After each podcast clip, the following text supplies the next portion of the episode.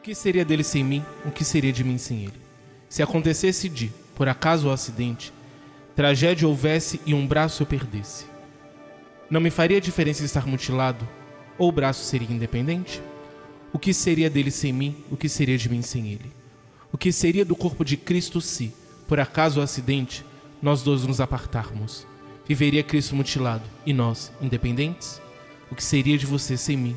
O que seria de mim sem você? Eu sou Vitor Medeiros e esse é o podcast Por e Simples. E comigo estão Caio Rios. Oi, pessoal, tudo bem? Espero que vocês tenham sentido nossa falta. Nós estamos aqui prontos para mais algumas tretas. Lucas Soares. É uma honra estar com vocês e vamos partir para essa. E finalmente, pela primeira vez na história desse podcast, nós temos quatro participantes. E conosco está também o nosso convidado especial, Felipe Lopes. É uma alegria enorme estar aqui com vocês e vamos que vamos.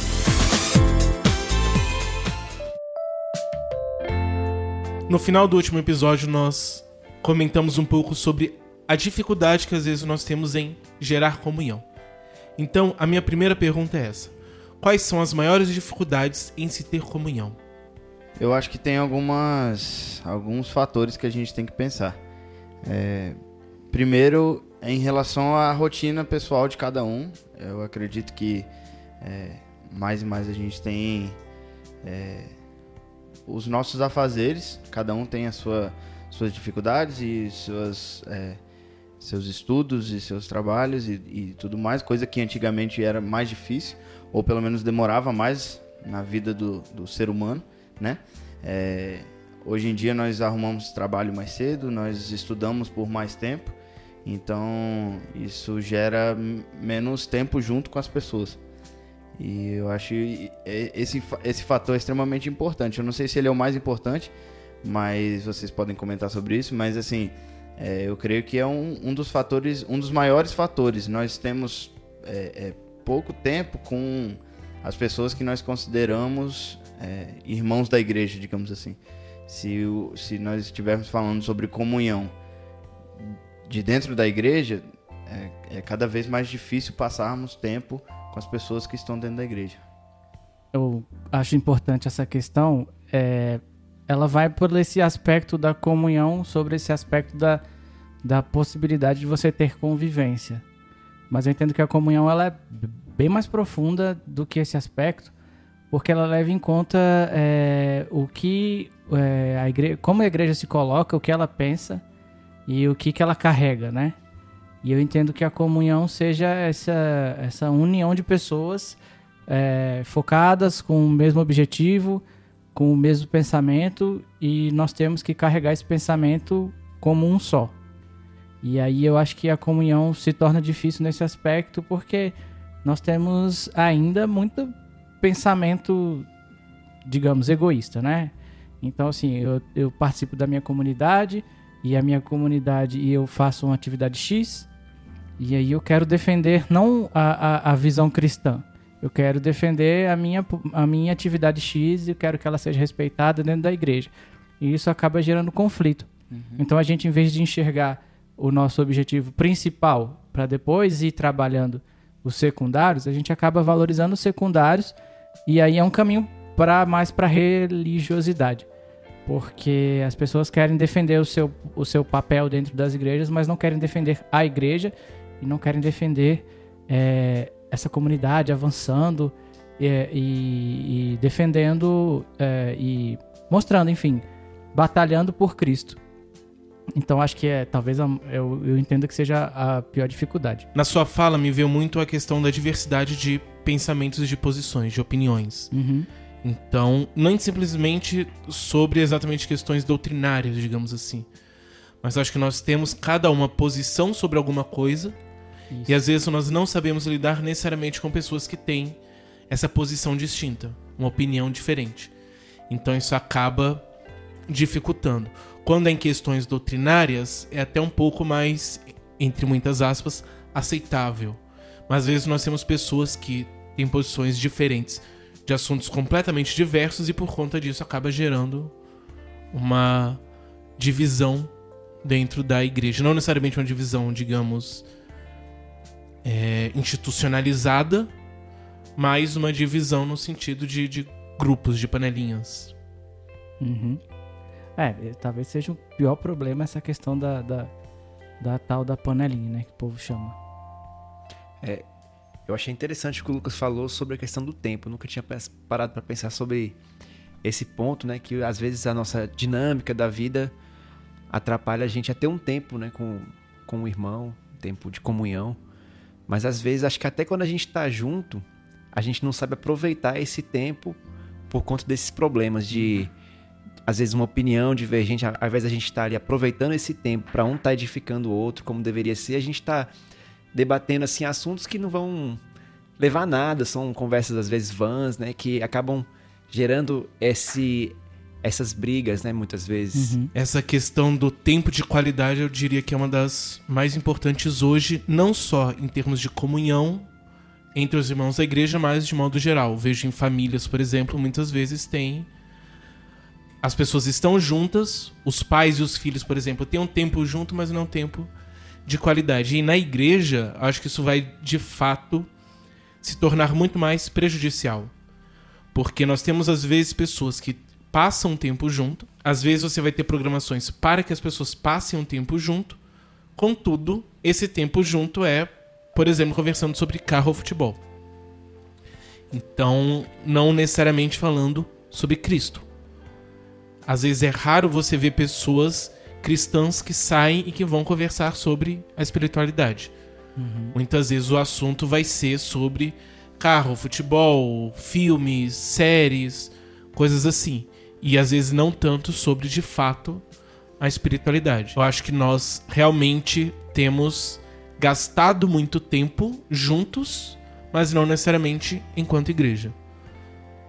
E aí também eu queria acrescentar um, uma bronca que eu já tenho há algum tempo, que é justamente da, da, do, da, do excesso de eventos dentro da igreja.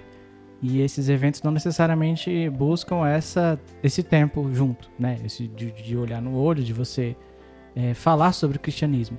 E aí a gente já comentou em outros episódios dessa coisa de vários cultos ao longo da semana e aí mais eventos desse tipo que as pessoas estão do lado, mas elas não estão do lado para para se conhecerem, para conversarem, para, por exemplo, para é, estarem mais em sintonia com relação às coisas do reino. A gente está, né, numa, numa fábrica de fazer cultos e a gente esquece que a gente precisa, né, do relacionamento. Não necessariamente o evento em si, mas às vezes você vê pessoas que estão juntas, uhum. cristãos que estão juntos, por exemplo, vão lanchar mas nunca é sobre Cristo.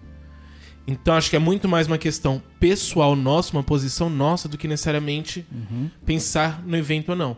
O evento ele vai às vezes abrir a possibilidade para essa conversa. Só que se nós não estamos habituados a isso, nós vamos sempre cair na mesma coisa. Então acho que acima de pensar eventos que possam assumir esse papel, Uhum. Nós precisamos, nós mesmos, nos colocarmos nesse lugar e nessa posição. A minha posição é um pouco diferenciada no sentido do meu entendimento em relação à comunhão. É, eu acho que é, o entendimento de que comunhão, eu sei que não foi isso que você disse, João, mas existem em muitos lugares o entendimento de que comunhão é só falar sobre Cristo. Você não falou isso, eu sei que não. Mas esse entendimento gera esse medo de aproximação de pessoas é, de dentro da igreja, por exemplo. Uhum. É, às vezes o Felipe que está aqui, ele, ele tem medo de chegar perto de mim porque ele não me conhece, entendeu?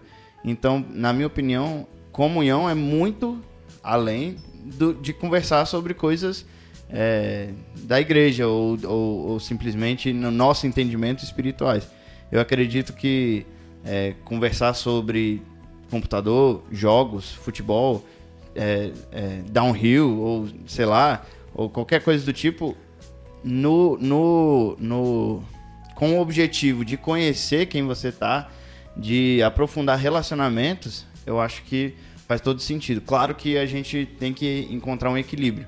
Eu acho que foi isso que você falou, nesse sentido de só falarmos sobre coisas que não necessariamente são, entre aspas, espirituais.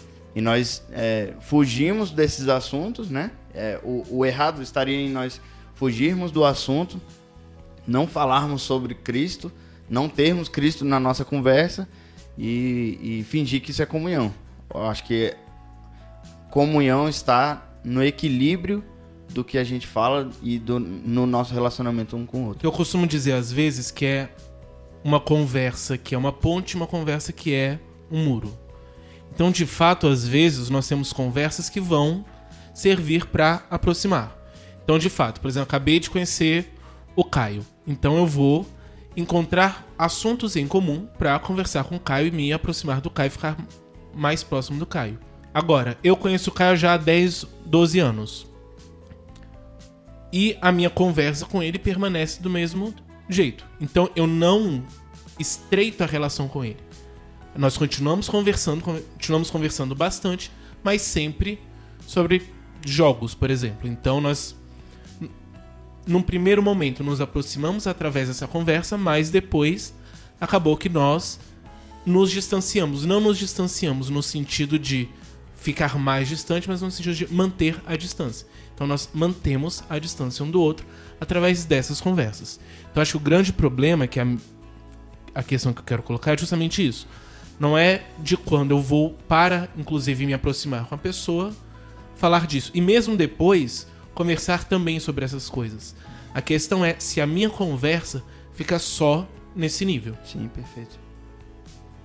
Eu acho que a gente até comentou um pouco nisso no, no, no, episódio sobre amizades, né? Que a gente fala da, da, construção da amizade na igreja, que você acaba construindo uma amizade que não vai, você não vai com seu amigo tocar no assunto cristianismo, por exemplo. Uhum. E que é comum, infelizmente é comum esse tipo de, de situação, porque às, às vezes é, as pessoas vão construindo relacionamentos que tá todo dia, tá todo não sei o quê, e a, o negócio mais sério, digamos assim, fica, fica de lado. Ou se, por exemplo, as pessoas interpretam que falar de Cristo necessariamente traz um preso, ou não pode participar da, da alegria da conversa em grupo, né? Mas assim, de fato, eu acho que o papo, digamos, banal tem seu valor, mas não podemos de forma nenhuma. É, ficar rem... só nele. Né? É, ficar só nele. É, concordo. Eu acho que essa é uma posição bem, bem saudável, né, digamos, porque ao mesmo tempo que eu concordo com, com o João, né, que é realmente triste, às vezes você vai conversar com o irmão e tal, e a gente conversa sobre vários assuntos, nós temos muitas afinidades, né? Às vezes eu vou conversar com um jovem lá, tal, que anda de long também, e aí só fala sobre isso, tal, mas quando chega um assunto assim, não tem nada para dizer sobre Cristo, sobre uhum. nada sobre Deus, assim, vai, às vezes você mesmo quer falar, ou então ele quer conversar alguma coisa, digamos, uma situação hipotética, né? E a pessoa não tem nada assim para dizer, né? Então, isso eu diria que é uma situação que e também o outro extremo, às vezes a gente não querer se envolver com a pessoa, de conhecer a vida dela, assim, os gostos, né, as suas o que ela gosta de fazer ou que até mesmo assuntos pertinentes à sua vida, como um pecado muitas vezes, uhum. né? Algo que a pessoa precisa ser trabalhado, que numa conversa assim, né, uhum. você acaba percebendo isso, né? Algo que você tem essa intenção de, de ajudar aquela pessoa de alguma forma, né? É, eu acho que seria uma conversa ponte, né? Que nem o João falou. Ela serve de ponte para você chegar em algum lugar. Ela, é, a gente tem que ter isso na nossa cabeça. Nós é, precisamos entender quais conversas vão edificar, mesmo que sejam coisas, de novo, entre aspas, não espirituais, futebol, jogos, qualquer coisa. Elas precisam levar a algum tipo de edificação tanto no nosso relacionamento, é, um, dois, quanto o nosso relacionamento juntos é, com Cristo. Eu ajudarei com esse fardo. Minha espada é sua. E o meu arco é seu. E meu machado.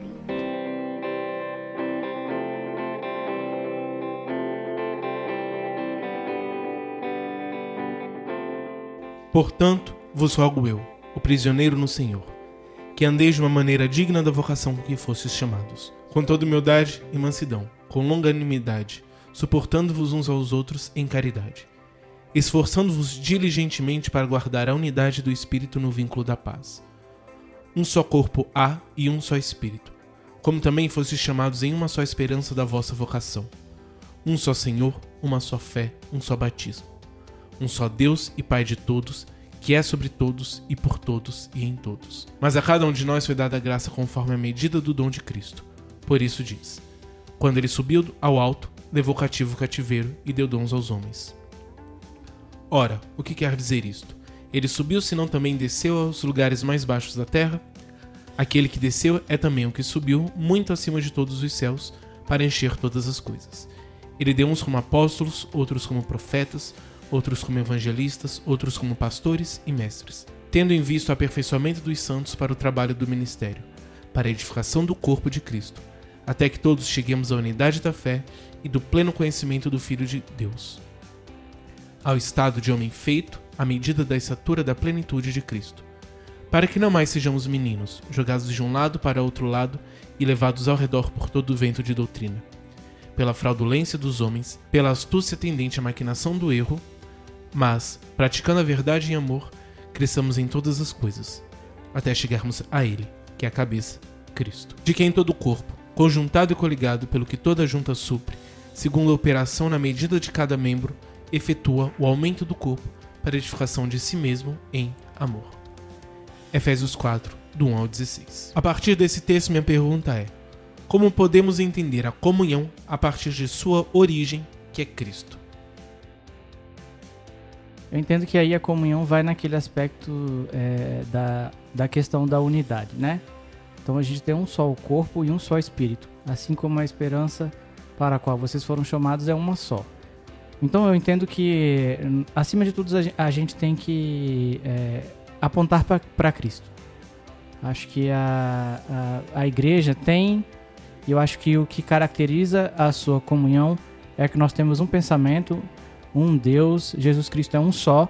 E eu acho que pela palavra nós temos tudo que é preciso para que nós conversemos uma mesma linguagem, nós tenhamos um mesmo objetivo espiritual e nós transmitimos a mesma mensagem e nós cremos no mesmo Deus e nós acreditamos no sacrifício de Cristo.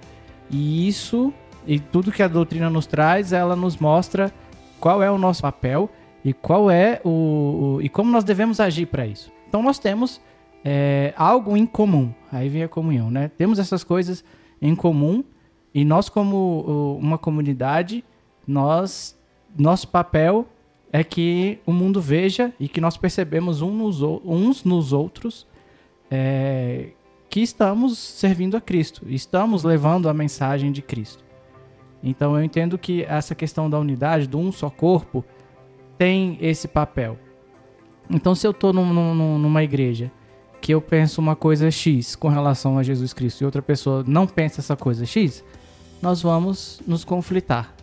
E quando, quando digo isso é com relação a, a, ao básico, né? Por exemplo, se alguém dentro da comunidade cristã evangélica não crer que Jesus ressuscitou, nós vamos ter um problema, porque isso é essencial para a fé cristã.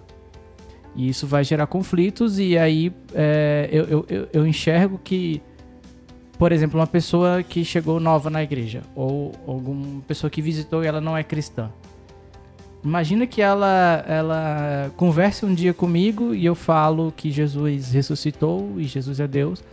E aí, cinco minutos depois, ela conversa com outra pessoa na mesma igreja e essa outra pessoa não crê nisso, por algum motivo.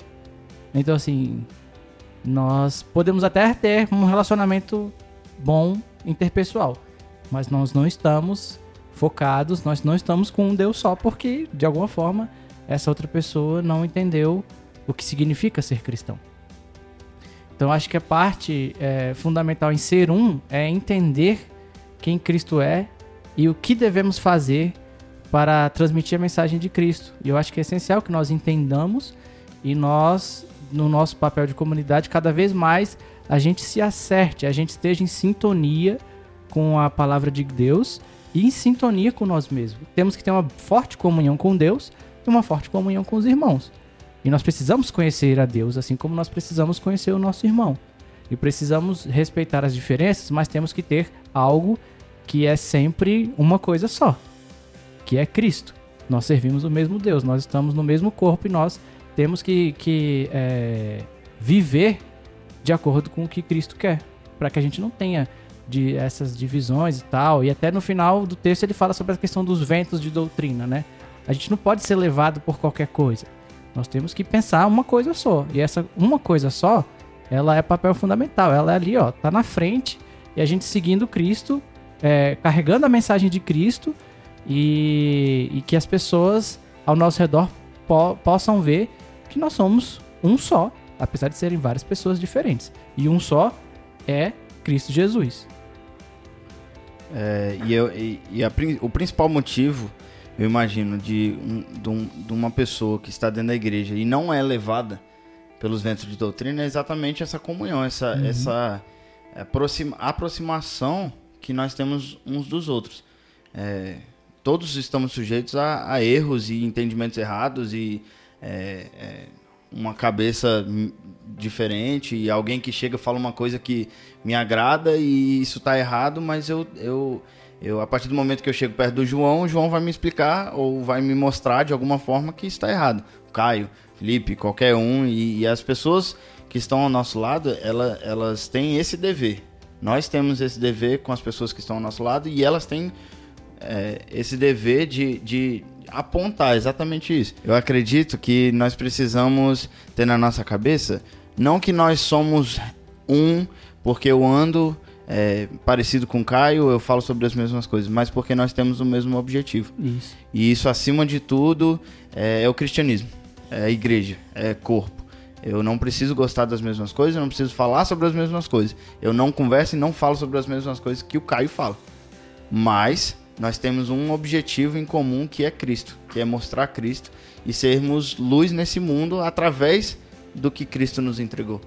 Então a gente confunde, né? Por isso, por esse é o problema dessa, da, o problema não, o problema da nossa resposta às vezes nessa questão da comunhão. É, a comunhão ela não é só um tempo de qualidade, né? Ela não é só um tempo de estarmos juntos. É um tempo, é, todos nós entendendo que nós temos um só objetivo. Independente do que eu gosto, do que você gosta, do que todos nós gostamos, nós temos um objetivo. Eu gosto muito de pensar em comunhão como algo que não é algo que a gente, de certa forma, gera. Né? Nesse texto diz assim que a, a gente deve se esforçar diligentemente para guardar a unidade do Espírito no vínculo da paz.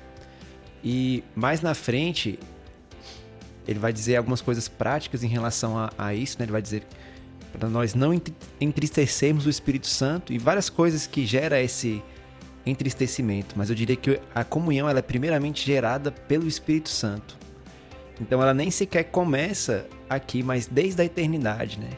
E eu já penso logo na doutrina da Trindade, né? Do Pai, do Filho e do Espírito Santo, da plena comunhão entre eles, né? De que nós, de alguma forma, quando nós cremos em Cristo, recebemos o Espírito Santo, a gente entra nessa comunhão, né? Que começa aqui, de alguma forma nós refletimos a unidade da Trindade, ou a unidade na Trindade. E esse texto aqui me chama muita atenção para isso, e como que Deus ele constitui é, alguns ministérios, né? Ele dá dons para que para o aperfeiçoamento, aperfeiçoamento dos santos. Nunca é para a própria glória nossa, né? Mas tudo isso tendo em vista o aperfeiçoamento para, para a glória de Deus, né? Então tudo, até mesmo esse- esses dons que, que, que Paulo fala de que ele deu uns como apóstolos, outros, outros como profetas, outros como evangelistas, outros como pastores e mestres, tendo em vista o aperfeiçoamento dos santos para o trabalho do ministério, para a edificação do corpo de Cristo. Então, aquilo que vocês falaram, de um só propósito que nos une para isso, né? E realmente, a gente estando junto, vai ter alguém que vai, por exemplo, alguém que aparece com um ensino lá meio estranho, assim, às vezes a pessoa nem sequer percebe, né? Assim. E aí, vamos supor, o Caio, né, um um mestre, vai lá, corrige o Lucas, ou então o João, que foram pessoas que foram constituídas por Deus para esse propósito, né? Para a edificação do corpo. Me veio muito à cabeça essa questão de que, de fato, dá trabalho ter essa unidade. Então, o próprio texto vai trazer isso, as nossas falas nos outros episódios mostram um pouco isso. E eu diria que é fácil nós pensarmos em desistir. A primeira coisa que viria talvez na nossa cabeça é justamente desistir de tentar trazer essa unidade. Por quê? Com o Caio, que eu tenho milhões de afinidades, tem um pensamento mais ou menos semelhante, é tranquilo. Agora, com alguém que pensa muito diferente, que as vivências são muito diferentes, que tudo é bem mais diferente, já vai dar mais trabalho e talvez eu pense, hum, acho que vou, vou querer não, tô de boa. Acho que não vale a pena, não. É, vale, vale não. Mas aí nós vemos, pensando justamente na origem dessa unidade, que não é um, um projeto nosso, não é um propósito nosso. Nós já falamos isso em outros podcasts, que a igreja não é uma invenção humana, ela é uma invenção de Cristo. E essa unidade, ela vem de Cristo. E ela vai cumprir o seu propósito justamente quando toda peça, toda junta fizer o seu propósito. Então, às vezes, vai ter a pessoa que, para mim, a princípio não tem nada a acrescentar no processo, mas Deus sabe o papel dela.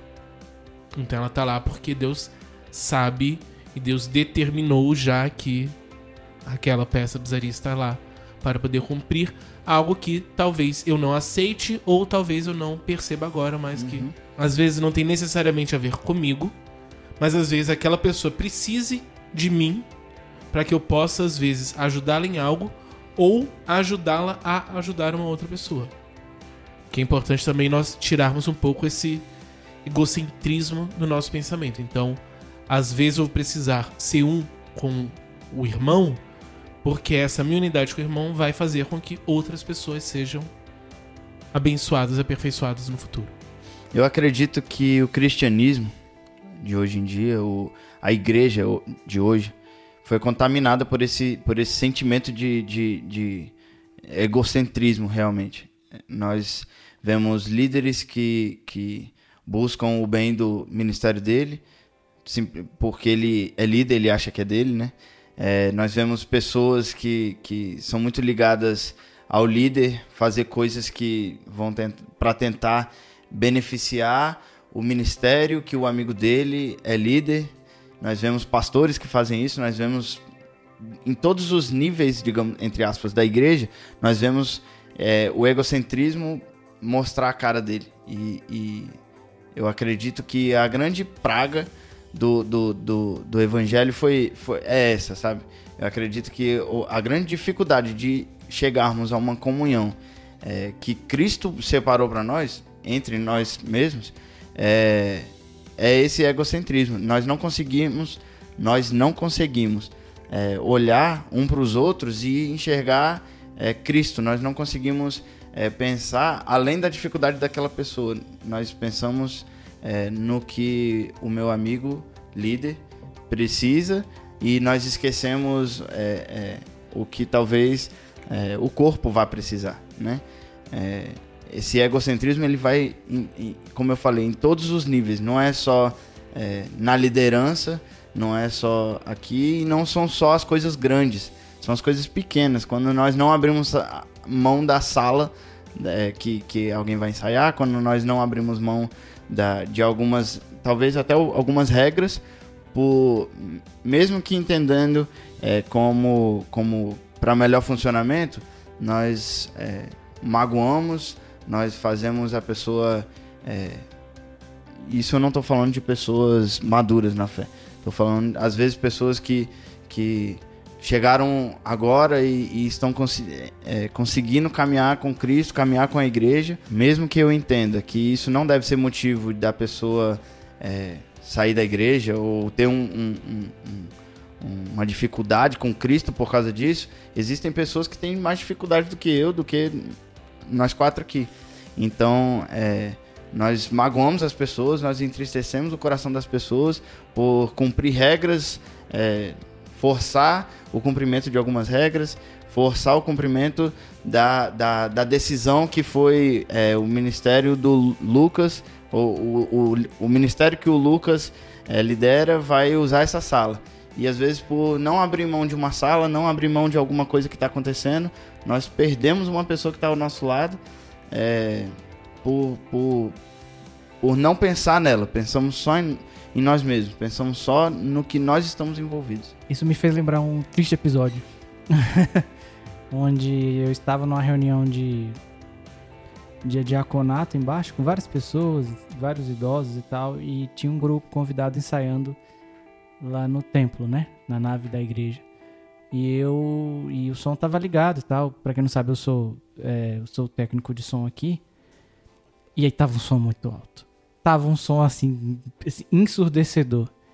E eles estavam ensaiando e tava um som muito alto e tava incomodando muito lá embaixo e aquela agonia e os idosos reclamando. E aí eu subi para pedir pro som para baixar o som. Só que eu não subi feliz da vida, ah, vou pedir gentilmente. Eu já tava meio, né, meio coisado.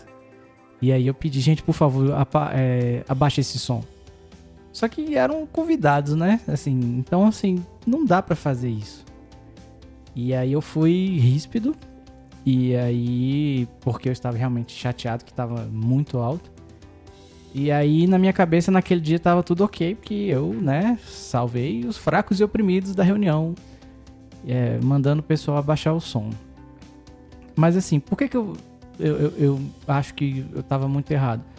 Porque eu não cheguei e falei, oi pessoal, tudo bem? Sejam bem-vindos, fiquem à vontade, para depois chegar, queridos, por favor, podemos abaixar o som? Tá atrapalhando a reunião. Eu cheguei e falei, pelo amor de Deus, abaixa esse som. E aí, independente de você ouvir de alguém que você foi ríspido, você sabe que você foi. E eu sei que eu fui. E aí, eu tive que abaixar a cabeça. E eu fiz um lanchinho para todo mundo no dia seguinte. Um suquinho maravilhoso. Botei lá e falei, gente, eu queria recepcionar vocês de novo. Eu falhei ontem, na hora de pedir para vocês abaixarem o som. E eu quero que vocês fiquem à vontade e, e a igreja de vocês e tal. E aí eu não sei se, né, alguém ainda está chateado comigo, mas eu percebi que é, a comunhão vem em primeiro lugar. Então, mesmo que eu precisasse que eles abaixassem o som, tem como fazer isso em amor. Uhum. Eu acho que quando você fala essas questões administrativas, elas têm um poder terrível de acabar com a comunhão e causar conflitos. E se a gente não presta atenção nessas coisas, a gente vai ficar causando treta, briga eh, com, por coisas ridículas. E aí eu, eu tive que, né, na situação, foi uma situação ridícula. Era só eu ter sido um pouco mais carinhoso, mas não. Eu deixei a minha vontade de. a minha, a minha meu incômodo grande por causa do som alto. Eu fui paguei sapo, assim, sem necessidade alguma. Eu vejo muito hoje em dia, pelo menos aqui, uma tentativa de diminuir esse atrito, mas é muito mais pelo ceder do que necessariamente pelo como. Porque acho que na sua fala, nós vemos justamente isso. Havia uma necessidade. Então, de fato, haviam senhorinhas e senhorinhos uhum. que estavam sendo vilipendiados no seu ouvido por conta do som estridente que não era necessário. Sim. Então, a sua queixa era justa. Você tinha o direito de, de pedir que abaixassem. Mas a forma foi inadequada. Exatamente. Mas eu vejo muitas vezes em vez de se pensar na forma, se pensar simplesmente no. Não, você tem que abrir mão do seu direito em prol da unidade por conta do outro, porque isso é ser servo. Então você só vai ser servo se você abrir mão do seu direito pro outro em algo que um simplesmente conversar e o outro também ceder um pouco resolveria. Não, total. Eu acho que a gente quando conversa a questão de considerar o outro maior que a si mesmo, se a gente pensa no, no conceito da comunidade como um todo, isso vem para todo mundo. Então, eu considero alguém, eu tenho um carinho por alguém, eu tenho uma preocupação pela, pela obra dos outros, alguém tem que ter por você também, ou ter essa, essa reciprocidade, né? Então, é, como seriam mais fáceis as coisas se eu chegasse e falasse, não, fulano, pode ser assim, aí não, vamos ver um jeito melhor para os dois e tal. E é difícil a gente ver isso, né? O seu posicionamento foi de arrependimento. Uhum. É, às vezes, se eles tivessem pensado na reunião, ou pelo menos se eles tivessem sido avisados e, e, e digamos que eles foram avisados e eles não pensaram na reunião e não estão nem aí para a reunião. É, se eles tivessem pensado nisso, se eles tivessem analisado e pensado existem pessoas, outras pessoas que estão aqui, às vezes não teria esse problema. Às é, vezes não, não teria esse problema. Porque eles não estariam tocando tão alto e não teria problema lá embaixo. Então, assim, da mesma forma como você pensou, eu, eu fiz errado, vou ter que me consertar. Uhum. É, se eles tivessem pensado assim como você pensou, é, teria sido mais fácil. Ou se, se você tivesse pensado né, antes, eu não posso falar dessa forma, nada disso também teria acontecido. Então, é, é, o importante é entendermos também que nós vivemos em, em processos, né? Então, é, você errou, você entendeu que errou. De hoje, daqui para frente, você vai procurar não, não agir da mesma forma e tudo. É, nós erramos, todos nós vamos errar. Então, é, não para quem tá ouvindo, né? Não se condene assim. Se você já já é, é, machucou alguém, já, né? é, é, Se já saiu na porrada com alguém por conta de sala, se deu Sim, se você gritou com alguém. Por conta do, do data show. Se você já xingou dentro da igreja, eu já vi isso. Mas assim, se você fez alguma dessas coisas, você é um cristão e você está em evolução para chegar mais perto do que Cristo é. Então, há esperança para você. Já diria é, alguma dessas cantoras que eu não vou lembrar o nome agora. Se é Aline Barros, Ana Paula. Alguém fala um negócio desse. há muitas formas da gente comunicar algo. Muitas vezes não é nem o conteúdo, porque você tinha a, a sua razão na história toda. Porém, às vezes a forma como a gente fala as pessoas fere elas de alguma maneira. As pessoas às vezes são muito sensíveis, né? E, e muitas vezes a gente vai falar algo ali que a gente tá certo realmente, mas acaba ofendendo o irmão, né? Acaba criando essa situação que poderia ser evitada com uma gentileza, uma fala mais branda, né? Uma fala mais amorosa, tendo, tendo em vista o irmão, né? Considerando ele melhor. E há muitas vezes também o contrário. Às vezes a gente tá errado, acha que tá certo, vai lá, arruma uma confusão toda e, assim, trata o irmão de uma maneira horrível, briga com ele, fala um monte de coisa que não vale nada. E acaba gerando uma situação assim que a gente fica pensando, poxa, é desnecessário. E às vezes cabe também uma maturidade da nossa parte de, de ver assim a, o, o outro, né? Entender ali o, o pecado do outro, né? Que pecou. E não ter esse sentimento de, de, de vingança, digamos assim, né? Tipo, de, de guardar um. De, não é nem vingança, é de, de mágoa, né? Sim. De ficar amargurado e tal, mas de muitas vezes relevar, né? Assim, já perdoar o irmão, né? E não guardar esse, esse ressentimento, né? Desse, É, eu espero que os irmãos que ouviram o Caio gritar com eles não, tenha, não tenham ficado magoados, ficado, ficado tristes, mas que tenham misericórdia dele, né? Mas assim, com o lanchinho tudo melhora, né? Ah, com certeza.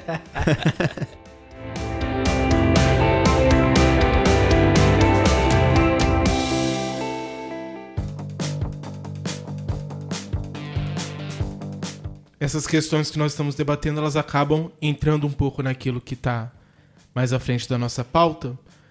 Mas antes seria importante nós voltarmos um pouco e deixarmos uma questão bastante clara. Nós já pincelamos um pouco, mas acho que seria bom sistematizar um pouco.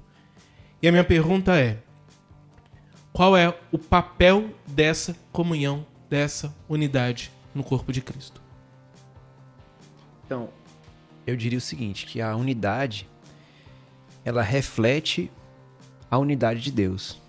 Então, quando Jesus na oração sacerdotal fala que, que ele ora ao Pai pedindo que nós sejamos levados à plena unidade, é para que o mundo reconheça que ele foi enviado pelo Pai. Né? Eu neles e tu em mim, para que sejam levados à plena unidade, a fim de que o mundo reconheça de que tu me enviaste. Né? Orando ao Pai, Jesus disse isso.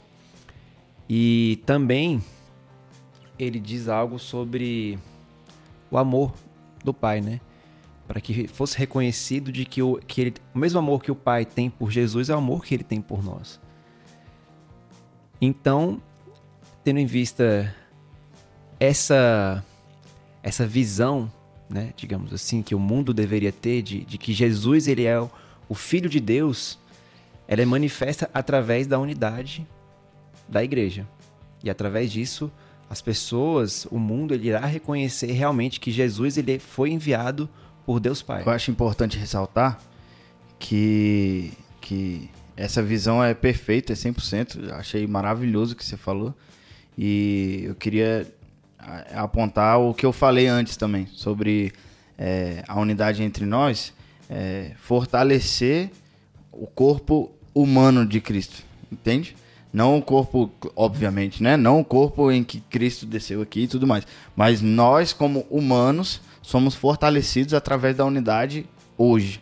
Então, assim, é, não só no, como nós pincelamos antes, não só no sentido de ouvir alguma coisa estranha, não entendi que era estranho, o Felipe me ajudou e hoje eu entendi que não. Mas é, quem, só quem viveu num lugar por um tempo, talvez, em que você não conhecia ninguém, você não tinha contato com as pessoas, sabe o que é você é, não conseguir é, se fortalecer porque as pessoas não te fortalecem, não estão ao seu lado. É, eu, a, a, minha experiência, eu mudei para os Estados Unidos é, por um tempo. Eu era menor, eu era mais novo, mas eu acredito que a, que a experiência é, é, é válida. Eu não conseguia falar o idioma, então eu passava dias, semanas sem abrir a boca na escola. Isso me fez, isso fez gerar em mim um tempo de, de não ter alegria nenhuma para ir para a escola e sem, sem motivação nenhuma. E isso é, se aplica demais para dentro da, da, da igreja. É, eu preciso, além de, de doutrina, além de, de é, qualquer coisa que nós vamos estudar, é, eu preciso ter comunhão com as pessoas que estão dentro da, da igreja para eu ter essa é, alegria que não vem só de, é, diretamente de Cristo, vem através da vida do Caio, vem de Cristo, passa pela vida do Caio uhum. e chega a mim, sabe? E, e é através dessa alegria, através dessa motivação de estar na igreja, é que nós vamos chegar nas outras áreas, no, nos estudos, no trabalho, no, no, em todas as outras áreas da vida cristã do reino. Quantos anos você tinha? Eu acredito que eu tinha 10 anos, 9, 10 anos. Mais ou menos por aí. Era um pirralho, mas assim, não, a experiência sofre. é válida. 10 anos tu sofre. 10 anos é um pré-adolescente. É, Eu diria que de forma resumida, de fato, é esse crescimento, essa edificação. Então, nós podermos ser edificados e também edificarmos. Mas, novamente, pensando isso de forma ampla e abrangente. Então, não se trata simplesmente de eu vou à igreja para que eu seja edificado, mas que eu vou adentrar nesse processo para que eu seja edificado e edifique o outro, e o outro que foi edificado por mim edifique o outro, e esse outro também vai me edificar. Então nós temos essa troca. Então, às vezes, inclusive, pode ser que eu seja pouco edificado, mas que eu edifique bastante. Às vezes eu vou ser, eu vou edificar pouco, mas eu vou ser muito edificado. São os momentos, né? Sim. Então, nós precisamos pensar na edificação de forma abrangente. E às vezes o meu pensamento não vai ser só de eu me edificar, mas o que que vai edificar o outro. E às vezes os outros. Então, às vezes tem algo que, eu, que pode edificar o Caio, mas que não vai edificar Lucas e Felipe. Então, às vezes, eu preciso pensar no corpo de forma mais abrangente do que simplesmente pensar de uma forma mais linear. Essa questão da, da consciência que cada um deve ter, isso me lembra algum, algum, algumas histórias até meio tristes de, de pessoas que vêm para cá ou para outras igrejas e não conseguem ter não se sentem à vontade ou não acham que foram inseridas e acabam indo embora. Assim, tem gente que foi pro catolicismo. Eu já ouvi há um tempo atrás de gente que frequentou aqui e não se sentiu é, inserida, é, abraçada. E aí, numa comunidade católica, se sentiu. E aí permaneceu lá e deve estar tá lá até hoje. Isso traz uma certa tristeza, ao mesmo tempo que, que, que a gente tem que, tem que pensar no que, que parece que pessoas é, vêm no sentido de única e simplesmente de querer ser edificadas. É, de querer que a igreja construa coisas que sejam interessantes para ela. Lógico que eu não vou acreditar isso a pessoa que vem e não tem a devida instrução, né? Se a pessoa chega e ela não tem a, instru a instrução do que seja a igreja, entender como viver no corpo, aí já é uma falha nossa, 100%. Mas às vezes nós temos pessoas que cresceram no evangelho e têm acesso ao ensino, têm acesso à instrução do que, de como que a gente é, convive e mesmo assim tem esse perfil de que eu, eu estou indo na igreja, eu preciso ser entretido. Eu preciso que algo aconteça que eu sinta a presença de Deus. Eu preciso que alguém faça alguma coisa para eu fazer parte. E falta o pensamento de eu preciso ser alguém que faça isso. Então, ah, porque não tem atividade para os jovens. Tá, mas qual é a atividade que você quer propor também, né? A comunidade é sua. Qual é- como é que você quer participar? E às vezes a gente vê assim, ah, não, porque não vou para tal igreja porque na tal igreja não tem é, orquestra. Tudo bem, mas você vai por isso ou você vai por Jesus? Isso é legal, mas isso é, é secundário, cara. Não é, não é o essencial, né? Então, ah, porque a igreja não faz isso, a igreja não faz isso. Cara, se eu parasse pra ficar reclamando disso, eu, eu ia ser simplesmente um reclamão. Você pode ter a sua. é, você pode considerar que pode estar faltando X ou Y na sua igreja. Mas seja um agente que vai proporcionar, nem que seja falando, olha, gente, vamos fazer tal e tal coisa. A gente tem muito disso. Do, do- da pessoa que quer ser, que vem e na cabeça dele já tá, não, essa é- é papel da igreja, de alguém lá, fazer algo para que eu me sinta bem, fazer algo para que eu. Mas eu acho que se você já alcançou uma, uma maturidade espiritual, você é esse agente de fazer alguma coisa. E você vai se beneficiar e beneficiar os outros, né? Se a gente fica esperando é, que alguém faça sempre alguma coisa pra sua comunidade avançar, você não, não tá participando. Você tá sendo uma pedrinha lá, dificultando a galera, não tá? O engraçado é a gente enxergar que a pessoa que está reclamando de não ter sido, digamos, inserida ou abraçada, também é uma pessoa que os outros reclamam dela porque ela não abraçou, entendeu? Então, assim, ela tá aqui, passou três meses aqui. Pô, o Lucas, caraca, eu cheguei aqui na igreja e o Lucas nem, nem fala comigo direito, sabe? Eu, eu digo assim, é, e eu saio daqui, Lucas, e falo: essa igreja não abraça as pessoas que chegaram. E a gente, a gente vive esse ciclo quase que amaldiçoado no nosso meio, porque quem chega não consegue se integrar e as pessoas que estão aqui há um pouco mais de tempo não também pensam a mesma coisa e não integram ao mesmo tempo. Então eu não dou ideias para coisas que eu gosto e reclamo e as outras e aí o Felipe reclama das coisas que eu estou inserido e, e fica essa bagunça e a gente não edifica ninguém, ninguém edifica ninguém. Aí vem aquela história da panela e aí, Aí é panelinha É, pra aí- cima, pra baixo aí, e aí já era. Aí por isso que eu ia. Quando você comentou sobre a panelinha, eu ia comentar. É, é muito relativo, sabe? No meu Sim. entendimento, essa questão de panelinha. É muito difícil a gente. é, é, eu chegar pro Caio e falar, Caio, hum, eu não quero saber dos seus gostos, não quero saber de quem Uhum. você gosta mais, quem gosta menos. Você tem que se relacionar da mesma forma com todo mundo e pronto. As coisas não são assim. É, nós nos relacionamos com pessoas que nós temos afinidade e isso não quer dizer que eu não vou, é, como um cristão, como é, parte do corpo, funcionar para as pessoas, mas isso também é, mostra que nós podemos ser humanos enquanto cristãos, sabe? É colocado sobre nós uma responsabilidade de conseguir abraçar e sermos é, irmãos é, no sentido de, de andar junto o tempo inteiro e, e, e falar sobre as mesmas coisas, que ela que é prejudicial para nossa vida cristã, tanto para quem está chegando agora quanto para quem já está aqui, sabe?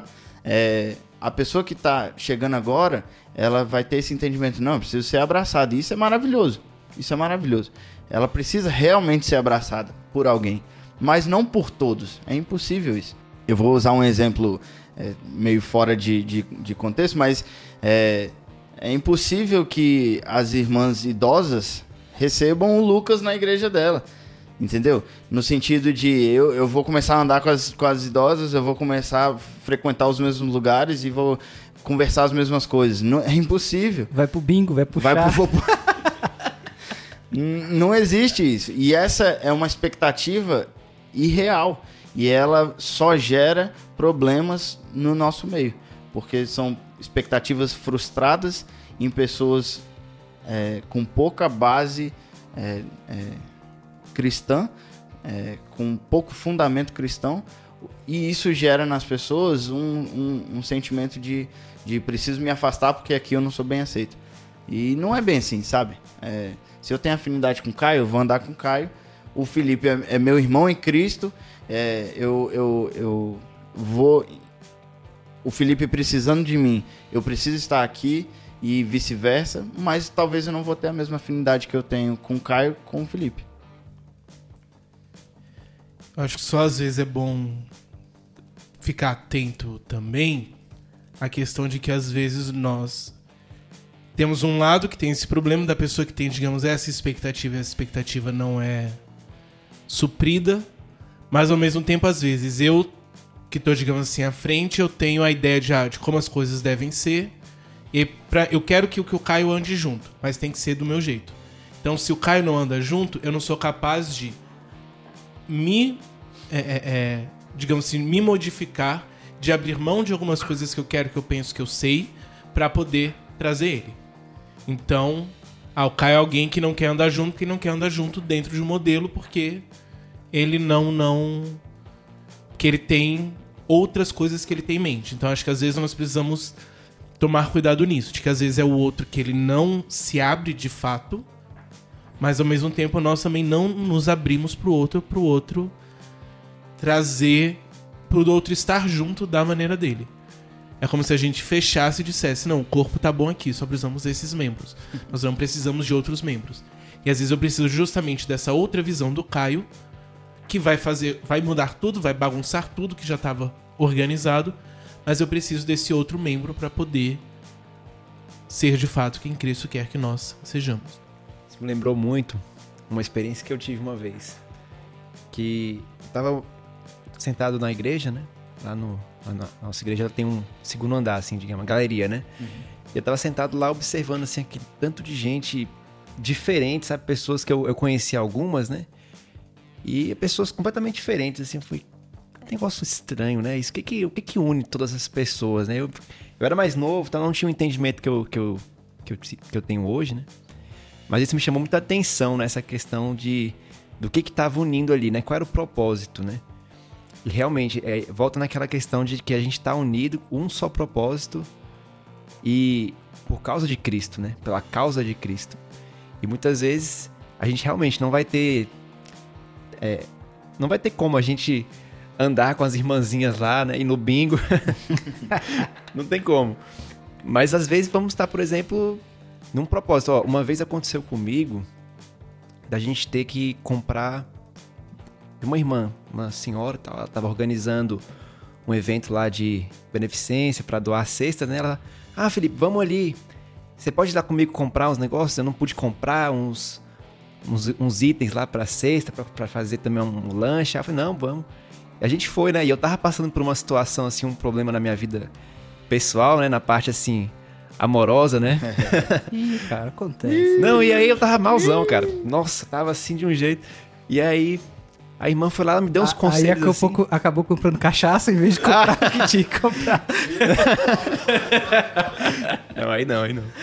Não, e assim, foi, foi algo bacana, assim, que ela, ela me pôde me dar uns conselhos, né? Tanto por ser mais velha, por ser uma, uma mulher também, né? E uma mulher de Deus, né? Uhum. Então ela me deu algo assim direcionado na palavra de Deus, né? Então eu vejo que esses pequenos momentos, por mais que sejam breves, né? São coisas que é um propósito de Deus também na, na comunhão, de, da edificação. Talvez seja uma pessoa que você não esperava, porque, sei lá, tem um, um, um, espaço muito grande e que você foi surpreendido por ter né, te aconselhado de uma forma que foi bastante edificante. Eu entendo. É, e aí a, eu acho legal que quando você entende que você está numa comunidade de pessoas diferentes e você passa a valorizar e achar isso bom, eu acho que a gente cresce muito. Então, assim, você conheceu uma senhorinha e você entende o jeito que ela pensa e respeita e acha isso importante para o corpo. A gente, por exemplo, a palavra diversidade, às vezes a gente associa mais para essas questões mais mundanas.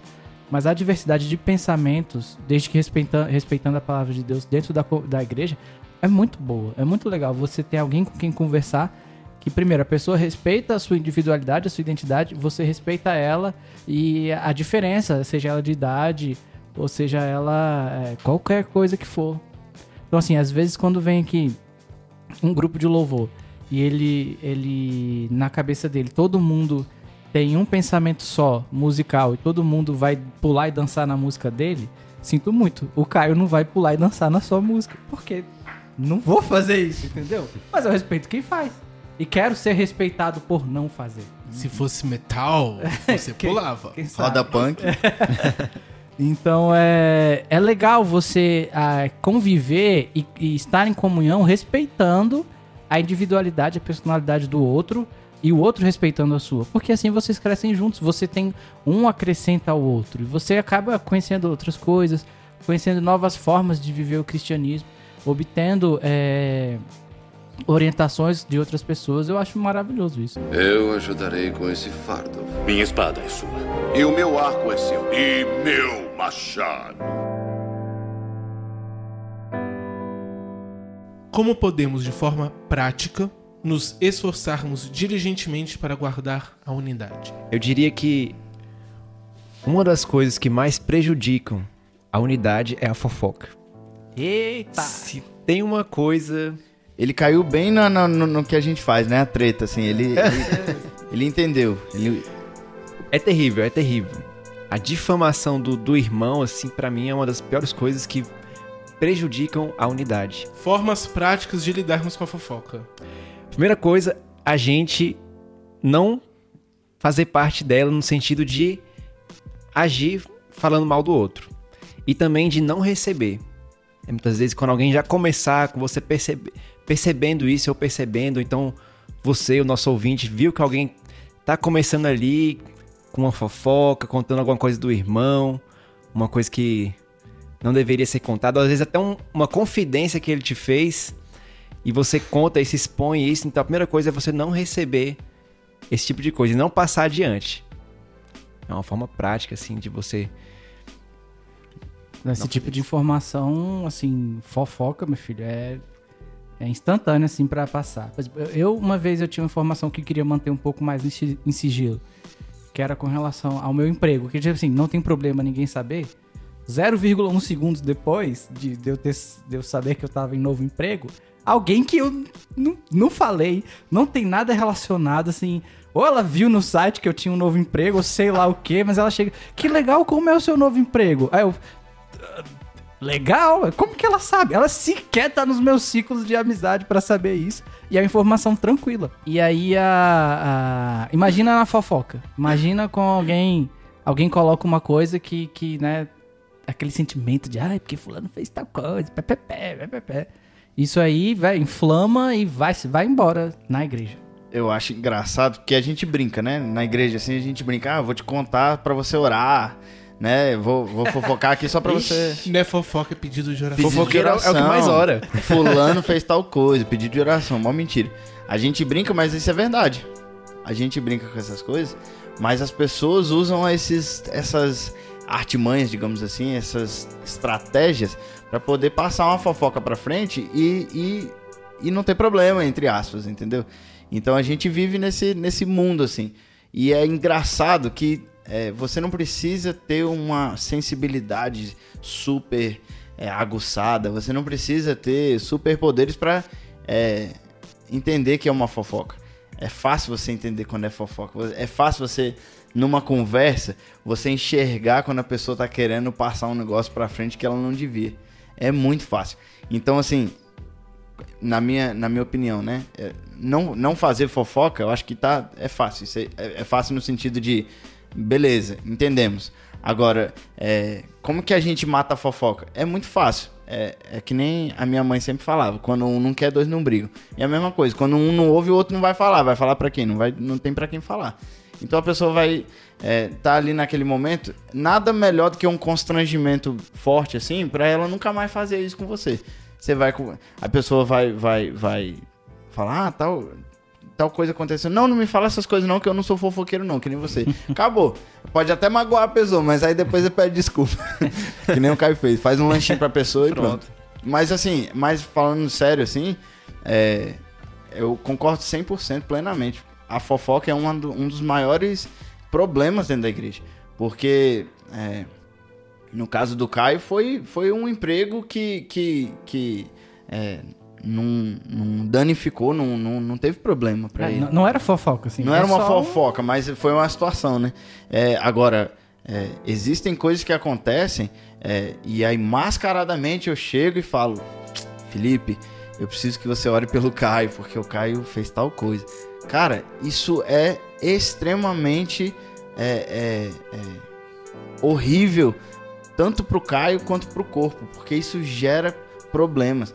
Porque aquela pessoa que ouviu, se ela não tiver é, é, maturidade suficiente, ela vai passar aquilo ali. Se, se, mesmo se ela tiver maturidade, já está em três pessoas o que era para estar tá só em duas. E isso já pode ser é, extremamente prejudicial.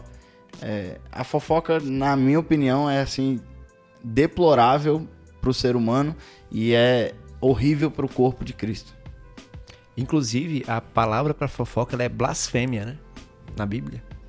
Eita ferro. Então, ou seja, quando você faz a fofoca, você está cometendo uma blasfêmia contra o irmão. Contra o irmão. Mas tem um tutorial para você descobrir se a pessoa é da fofoca ou não. Você chega na pessoa e fala: E aí, tá sabendo a última do Lucas? Aí se a pessoa, né, abrir o olho e falar: O quê? Você fala: Não, ele veio ontem no culto. Aí você vai ver ah, o tá. resultado. Ah, uau, Caio. Que coisa, cara. Você, Obrigado. Você gera aquela expectativa da fofoca e fala uma coisa banal. Ou então ela vai e responde: Sei que ele fez isso, isso, isso. Aí Você que fofocou. não estava sabendo. Aí você vai embora, que é melhor, né? Deu tudo errado. Se eu tentar sistematizar alguns passos para guardarmos diligentemente essa unidade, eu colocaria o seguinte: primeiro, mantermos a mente em Cristo. Então nós precisamos, como já colocamos antes, entender que Cristo é a origem dessa unidade. Então nós não precisamos ter unidade simplesmente porque queremos é legal e é massa e não. Mas na verdade é um propósito de Cristo. O segundo passo eu diria que é fazer uma análise da necessidade. Então às vezes isso que está gerando o conflito, às vezes é algum problema do irmão, às vezes é algum problema em mim, às vezes é algum problema dos dois. Então nós precisamos saber como agir. Então o conflito que teve foi porque o Caio ele não está sabendo lidar com alguma coisa, então eu preciso entender isso para eu saber de que forma posso ajudar o Caio a crescer nessa parte. Ou então, não, na verdade sou eu que tenho um problema nisso. Então de que forma eu posso até deixar que o próprio Caio me ajude a trabalhar com isso. O terceiro ponto seria despojar de si. Então, se eu preciso deixar que alguém me ajude uma determinada necessidade, eu preciso me despojar da minha do meu orgulho e vaidade para possibilitar que o outro trabalhe em mim, ou então despojar de mim no sentido que eu vou precisar não só também engolir meu orgulho, mas dedicar algum tempo para poder ajudar o Caio naquilo que é a necessidade dele. Então vou passar tempo com isso. E o quarto e mais importante ponto é orar. Porque, principalmente se Cristo é o fundamento dessa unidade, então precisamos sempre recorrer a Cristo para poder manter essa unidade.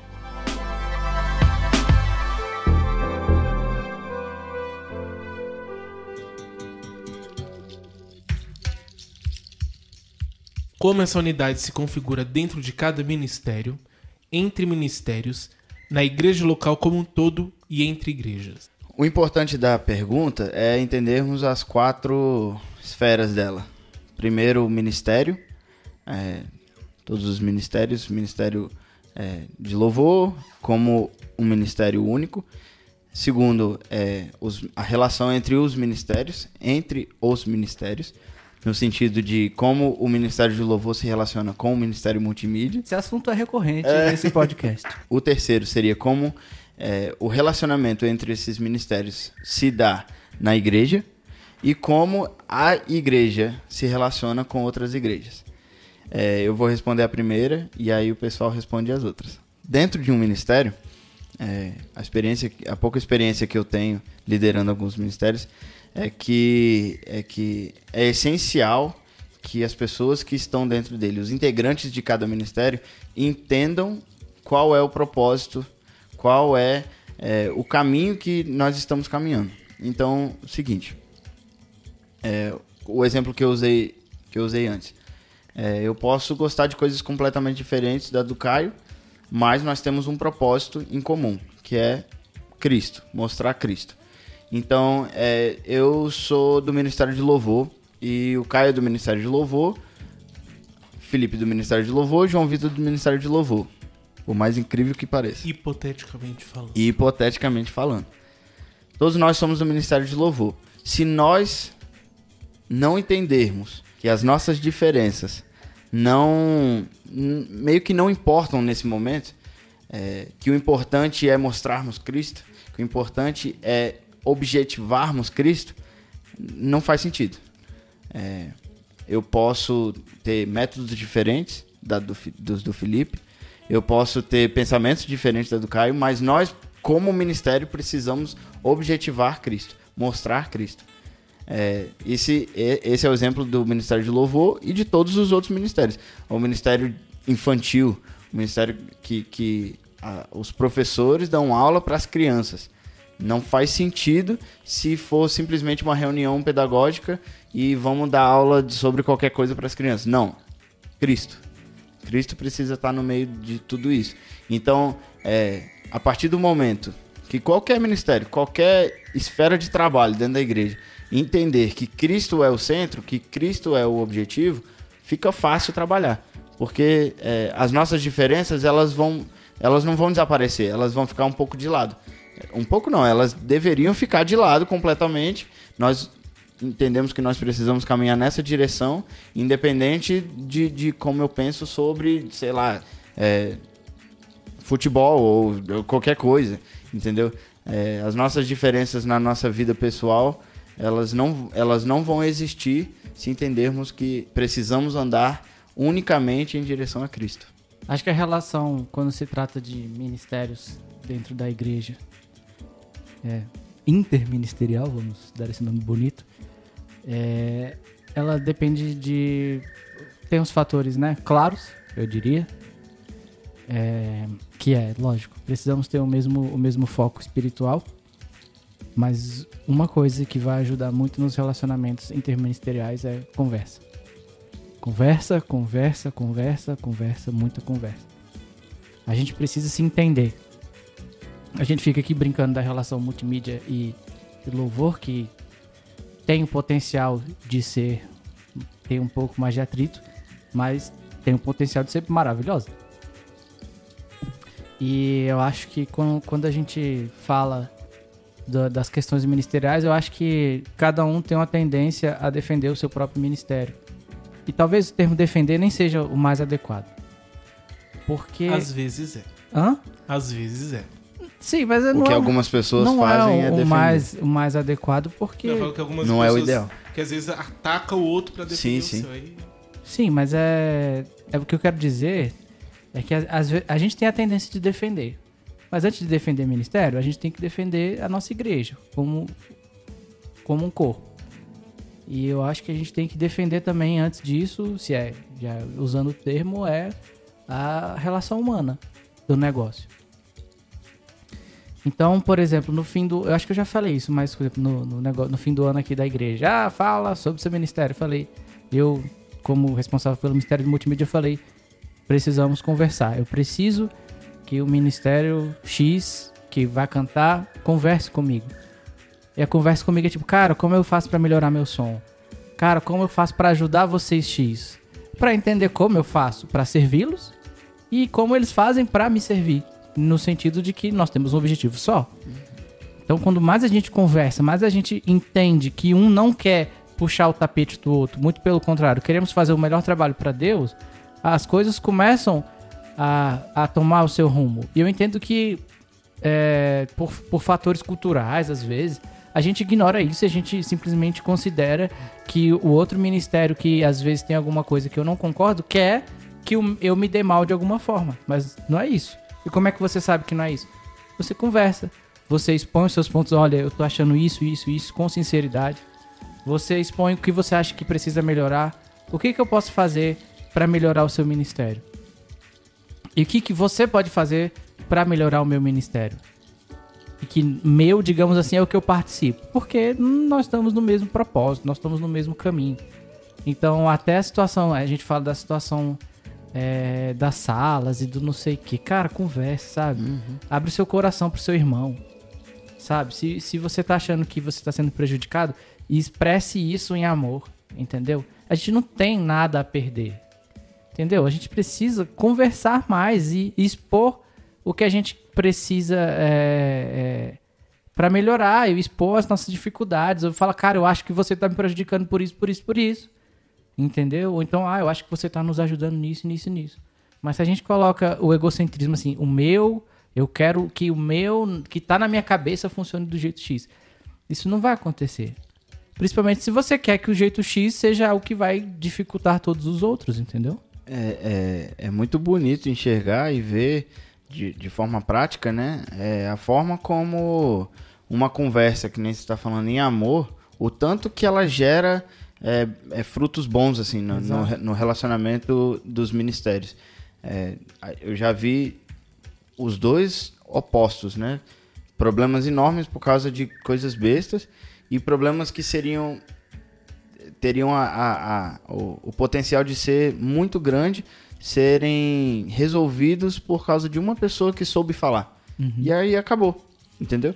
É, se a gente praticar o que o Caio tá falando, a comunicação com amor, não, não tem pra. Não, assim, os problemas vão existir, mas eles vão ser resolvidos. Problemas nunca vão deixar de, de existir, mas é, a forma como a gente lida com eles, eles vão ser resolvidos de uma maneira extremamente difícil ou, uma- ou de uma maneira extremamente fácil e, e, é, agradável, digamos assim. É, eu penso que é, essa questão da comunicação, alguns ainda se sentem meio acanhados, assim, como se fosse impossível de se comunicar com alguém que faz seu som ou que alguém que você compartilha determinado espaço físico. Sendo que tinha que ser, antes de qualquer coisa, um- uma boa dose de, de comunicação, de conversa para você entender. Eu tenho sentido nesses últimos tempos, eu não sei se é porque eu tô velho, mas assim, cara, é meio óbvio, mas a sua paz de espírito vale muito mais de qualquer briguinha de ministério, entendeu? Qualquer coisa, sabe? Amém. Eu quero ter paz, entendeu? Eu quero ter paz, assim, zen. Você não tá entendendo? Eu não quero tretar. Eu não tenho prazer em tretar, apesar do podcast. Parece que a gente tem prazer por causa do podcast, mas não. Mas é, O que você quis dizer é que não tem muito prazer em tretar. eu não, eu não quero esse tipo de conflitinho. Ele só me atrapalha em todos os aspectos. Porque eu vou pra casa triste. Porque eu, eu fico pensando na se eu falei assim, assim, assado com outro. E se a gente tem a prática de conversar, de parar, de, de esquecer que a gente tem que de- é, que a gente tem que construir a nossa, a nossa fortalezinha interna que ninguém pode entrar. Cara, não, vamos conversar pra ver o que vai ser melhor pra igreja. Não tem que ser o ministério, não tem o meu ministério, por mais que a gente use esse termo tem o que é melhor para o corpo de Cristo, entendeu? Vamos pensar dessa forma. Porque senão, o que, que a gente ganha?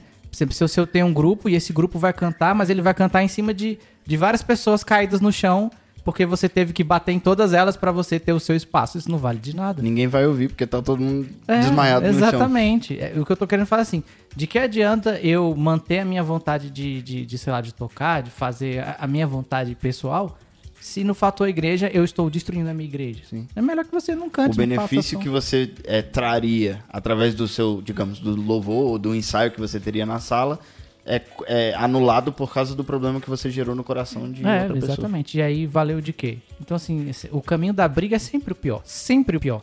Então, assim, se você. O que eu tenho buscado, e é muito, muito difícil, é, cara, evita ao máximo a ter esse tipo de conflito, sabe? Procura conversar ao máximo, entendeu?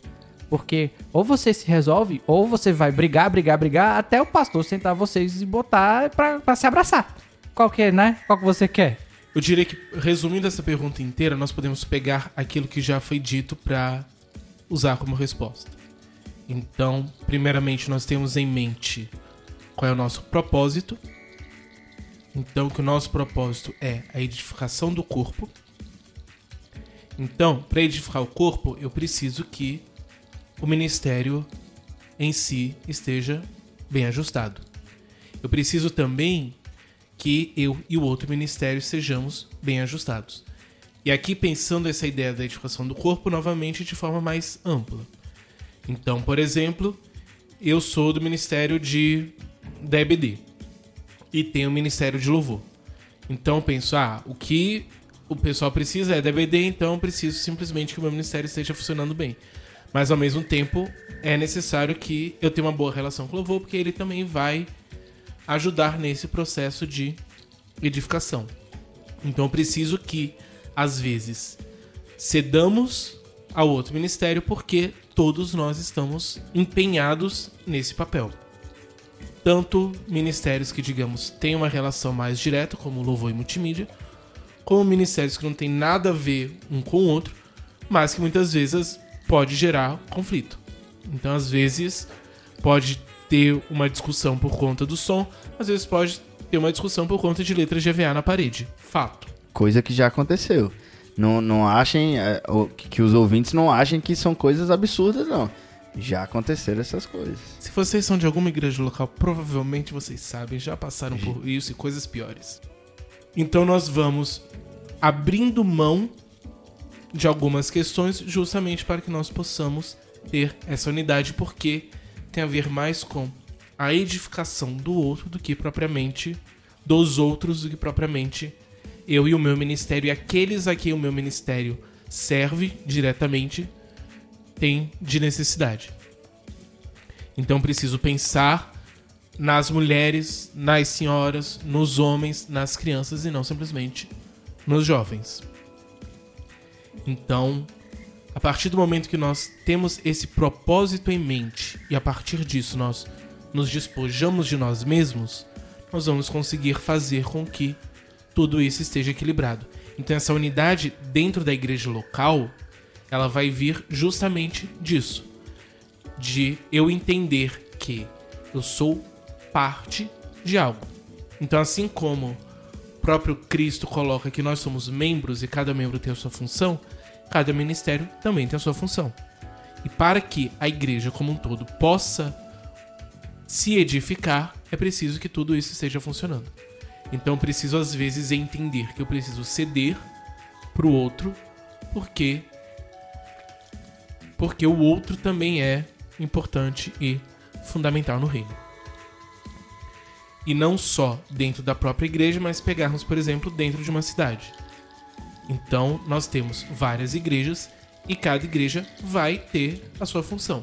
Então, não podemos simplesmente pensar em uma única igreja, a não ser que seja uma cidade de 50 habitantes, pensar uma única igreja que vai dar conta de tudo e de todo mundo. Então, nós precisamos também ter uma boa relação com as demais igrejas, porque as demais igrejas são, assim como nós, o corpo de Cristo agindo no lugar onde estão. Mas isso é tema para o próximo episódio.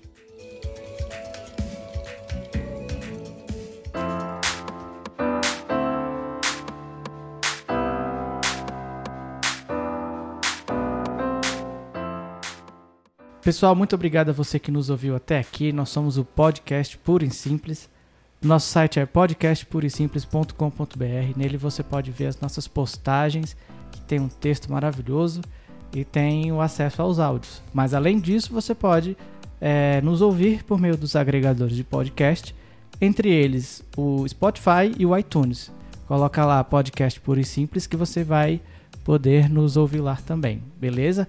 Nós temos colocado também nossos episódios no YouTube. Você que prefere YouTube, quer fazer também um comentário por lá, você só procura podcast puro e simples no YouTube e você vai ter acesso ao nosso canal. Então, no nosso canal do YouTube, você também, por favor, se inscreva, ative o sininho e dê o like. Vai nos ajudar bastante, beleza? Você também tem espaço de comentário no, no nosso site. Você pode compartilhar lá o que você quiser. Temos outras redes sociais. Nosso Twitter é Puro Simples Cast. Twitter Puro Simples Cast. Você pode nos seguir lá e mandar um recadinho, dizer que ama a gente. E também temos o Instagram, que é Podcast Puro e Simples. Você também tem a liberdade de ir lá e interagir conosco. Temos também o Facebook, que você pode nos procurar e também interagir por lá. Então é isso. Siga-nos nessas redes sociais todas. Eu queria agradecer a presença do nosso amigo Filipinho. Tenho certeza que ele vai estar conosco Eu que agradeço. outras vezes. Muito obrigado. Espero que a gente possa contar com você cada vez mais. Foi uma honra. Eu que agradeço. Para encerrar, Caio, você pode fazer uma oração? Pai, muito obrigado pelos meus amigos, Senhor. Muito obrigado porque nós aqui tivemos um momento, Senhor, de edificação e de entender o que é a comunhão, e o papel que a unidade tem na nossa vida, Senhor. Fortaleça isso em nosso ser, Senhor. Que nós possamos, e quem está ouvindo, possamos sair e realmente entender e colocar em prática e buscar saber quando ceder, saber falar as coisas, se comunicar e ter esse foco, Senhor, da verdadeira comunhão, Senhor. Nos ajuda a tirar o nosso ego, a diminuir mais um pouco do nosso ser para aumentar o seu, Senhor, para valorizarmos as pessoas muito mais do que muito mais do que a, a, a instituição, Pai. Nós te amamos e clamamos que o Senhor venha colocar esses ensinamentos no nosso coração, Pai. Muito obrigado. Em nome de Jesus, amém.